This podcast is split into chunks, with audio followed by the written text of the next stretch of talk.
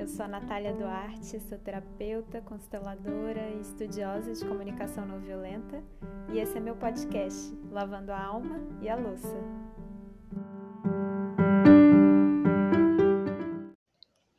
Ei, gente, vamos a mais uma pílula de reflexão. É, queria falar sobre o ato de forçar a barra, né? E como isso é ruim e contraproducente e não te ajuda em nada. E pode ser em qualquer situação ou qualquer área da vida. É, forçar a barra é sempre uma forma de ir contra o fluxo, sabe? Contra o fluxo das coisas, contra o fluxo da vida. É, quando a gente está insistindo muito para que algo aconteça, para que algo aconteça do nosso jeito, para que algo aconteça exatamente do nosso tempo. A gente, em geral, está num processo muito mais egóico, né, do que em um processo de, de alinhamento com a nossa alma e com, enfim, o fluxo das coisas mesmo, né?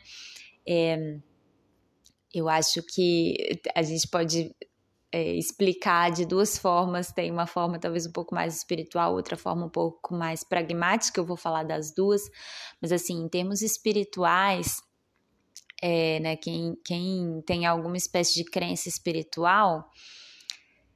É, provavelmente já se deparou com, com essa ideia, e não só com a ideia, né, mas já viveu isso na pele, de que como a gente muitas vezes não sabe o que é melhor pra gente, né, e que é, a vida muitas vezes apresenta situações e, e as coisas é, se desdobram de tal forma em um tal tempo específico que aí depois a gente entende, nossa, é por isso que aquela coisa que eu queria muito não deu certo, né? Porque tinha essa outra coisa aqui que era muito melhor que precisava acontecer, ou tinha tal coisa que eu precisava aprender, enfim.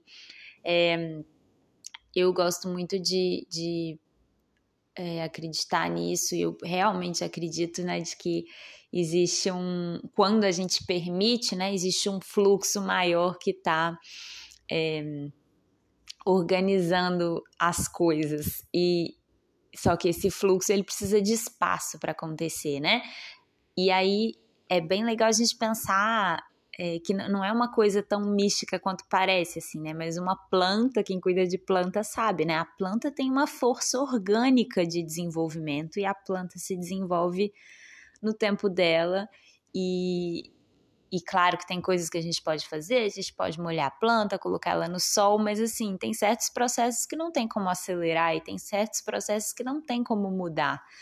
Né? É, é essa força orgânica da vida que faz com que uma planta é, brote, cresça, dê flor, dê fruto, é, e enfim, e passe por sucessivos ciclos, né? Essa força é o que é uma força que está disponível para agir na vida, né?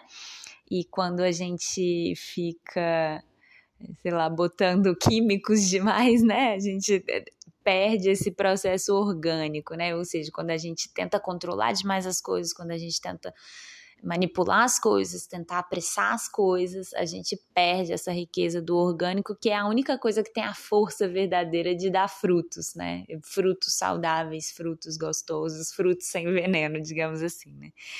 E, e assim, pensando de uma forma mais pragmática, né, trazendo para situações do dia a dia, é, sabe quando você, sei lá, você tenta forçar uma situação para ser de um jeito, às vezes você quer que uma pessoa vá a tal lugar com você e a pessoa não tá muito afim, mas você força a barra, você insiste, é, sempre dá ruim. Às vezes a pessoa até vai, mas é uma experiência ruim porque a pessoa não queria estar tá lá e ela fica mal-humorada e aí para você também não é tão legal. É, ou então é, você, até pode ser mais ou menos legal para você, mas depois você descobre que aquela pessoa ficou super ressentida daquela coisa, é, ou às vezes um, num trabalho, né, na vida profissional, às vezes você é, tenta vender um serviço para uma pessoa que não quer muito, e aí você vê que a, o processo não é legal, né? É, eu tenho muito essa essa política assim de no meu trabalho, por exemplo, assim, quando eu vejo que uma pessoa uma pessoa me procura, às vezes porque alguém falou para ela me procurar, mas eu vejo que a pessoa não tá muito afim de fazer uma constelação, por exemplo, né, de fazer terapia, eu, eu prefiro que ela não faça. Eu falo assim, quando eu vejo que ela não tá muito afim, eu falo, ah, pensa um pouquinho, reflete um pouco, depois você volta a entrar em contato comigo. E, e aí, enfim, porque é, as coisas na vida, elas valem a pena quando, quando as pessoas estão ali de, de vontade própria, né? Quando tem algo ali que, que é verdadeiro, né? Em relacionamento nem se fala, né? E não só relacionamento amoroso, mas de amizade também, né? Se a coisa não não tá fluindo, se a coisa não é gostosa para as duas partes, se não tem um fator de liberdade, né, de escolha ali de todas as partes é, de estarem juntas, o processo é ruim, o processo é truncado, né? Então, é, ficar é, às vezes tentando é, fazer uma pessoa desrespeitar o limite dela, né? Ou a gente desrespeitar o limite de alguém, ou a gente ficar tentando controlar as coisas para que elas aconteçam no nosso tempo, da nossa forma, é, as consequências são ruins, sabe? E, e, é difícil, eu sei, porque é, quando a gente quer muito uma coisa, a gente quer muito uma coisa, né? Então é difícil esse movimento assim do respirar, soltar e deixar as coisas acontecerem e ter paciência. Mas é tão bom quando a gente consegue e a gente vê que de fato tem um fluxo maior organizando as coisas, sabe? Quantas vezes eu quis que as coisas acontecessem de uma determinada, determinada forma, né? Tentei fazer elas acontecerem e elas não aconteceram dessa forma que eu queria.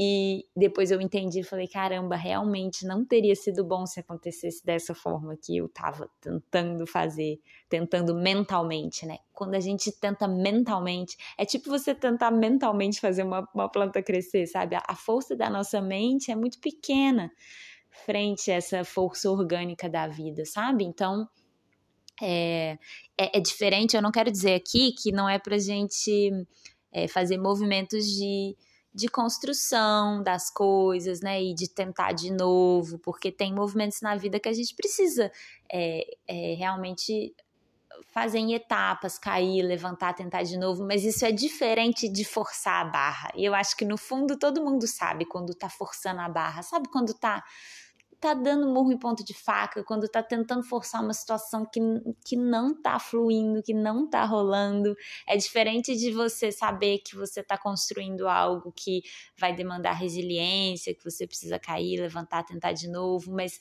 é, é uma energia muito diferente, né? Essa energia da construção e de saber que cair faz parte, e essa energia do forçar a barra né, essa energia aí do, do controle de estar tá indo contra a maré. E a maré é, é uma força muito maior do que a gente, né? É literalmente tentar lutar contra um mar gigante.